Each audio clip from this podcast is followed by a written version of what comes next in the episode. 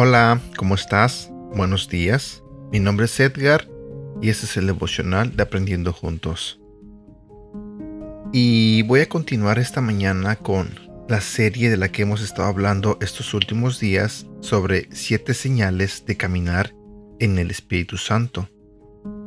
El día de hoy voy a compartir contigo solamente una parte pequeña de esta serie, pero que el mensaje en verdad créeme, te va a impactar. Si le pones atención y realmente meditas en lo que te voy a decir, créeme que lo que estás a punto de escuchar cambiará tu vida. Sé que te hará reflexionar, sé que te hará pensar y sé que te hará tomar decisiones eh, nuevas para tu vida, para cambiarlas, para que sean mejor, para que tú como persona aprendas a distinguir cuando te dejas guiar por el Espíritu Santo o cuando simplemente no obedeces y decides por ti mismo. Cuando el Espíritu Santo descendió sobre Saúl, fue a salvar la ciudad. Cuando el Espíritu Santo dejó a Saúl, quiso salvar su título. El Espíritu Santo se nos da para ayudarnos a cumplir la agenda de Jesús de alcanzar al mundo el Espíritu no fluye sobre nosotros, los creyentes, para hacernos famosos, ricos o bien conocidos. Sin el Espíritu Santo, nos obsesionamos con títulos, con posesiones y con rangos. Con el Espíritu Santo, nos preocupamos por su llamado, su propósito y su misión. Sin el Espíritu Santo, las personas siempre están enfocadas en su interior demandantes, se sienten autorizadas, se ofenden fácilmente, son sospechosas, extremadamente celosas, viven para el aplauso del hombre, están listas para darse por vencidas al escuchar la más mínima crítica y siempre culpan a los demás. Con el Espíritu Santo, la gente sana a los enfermos, echa fuera demonios, salva a los perdidos impacta al mundo e ignora lo que la gente dice de ellos. Oremos juntos. Espíritu Santo, reemplaza la tensión y la presión dentro de mí con tu santa relajación. Te lo pido en el nombre de Jesús. Amén. Versículo para recordar.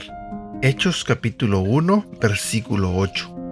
Pero cuando venga el Espíritu Santo sobre ustedes, recibirán poder y serán mis testigos tanto en Jerusalén como en toda Judea y Samaria y hasta los confines de la tierra. Sé que existen dentro de la iglesia y fuera de la iglesia personas que ah, están obsesionados con tener un título, con que sean reconocidos porque tienen el puesto más importante, ya sea en un ministerio o fuera de la iglesia, quizás en un trabajo o en una compañía.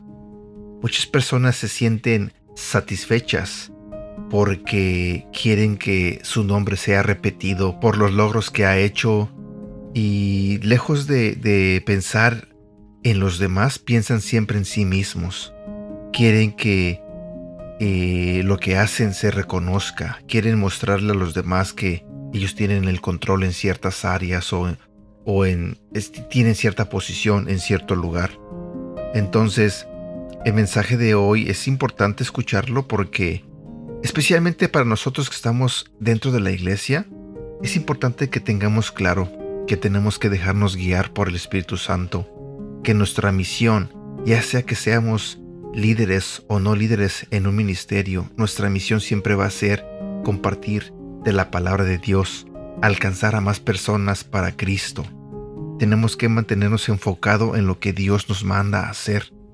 Creo que cuando tenemos esa mentalidad de que solo queremos un título, eh, realmente está perdiendo sentido lo que vamos a hacer o lo que queremos hacer dentro de la iglesia. Así que creo que tenemos que ser un poquito más humildes y simplemente dejarnos usar por Dios. Así que dejemos que Dios nos use y tratemos de impactar al mundo. Tratemos de seguir compartiendo de la palabra de Dios, seguir mostrando al mundo que somos hijos de Dios y que predicamos a nuestro Señor Jesucristo. Sé que muchas veces nos vamos a equivocar. Yo me equivoco cada día, pero siempre intento hacer las cosas diferente. Cuando reconozco que estoy haciendo algo mal, trato de quitarlo, le pido perdón a Dios y trato de quitarlo de mi vida. Porque pienso que a todos nos pasa. A veces tenemos esos pensamientos donde queremos sentirnos superiores a otros y no está bien. No está bien. Así que solamente dile a Dios, aquí estoy, úsame y es todo lo que necesitamos. Debería ser un privilegio para todos nosotros servirle a Dios, servirle en lo que Él desee. Bueno, espero que tengas un bonito día, cuídate mucho y que Dios te bendiga.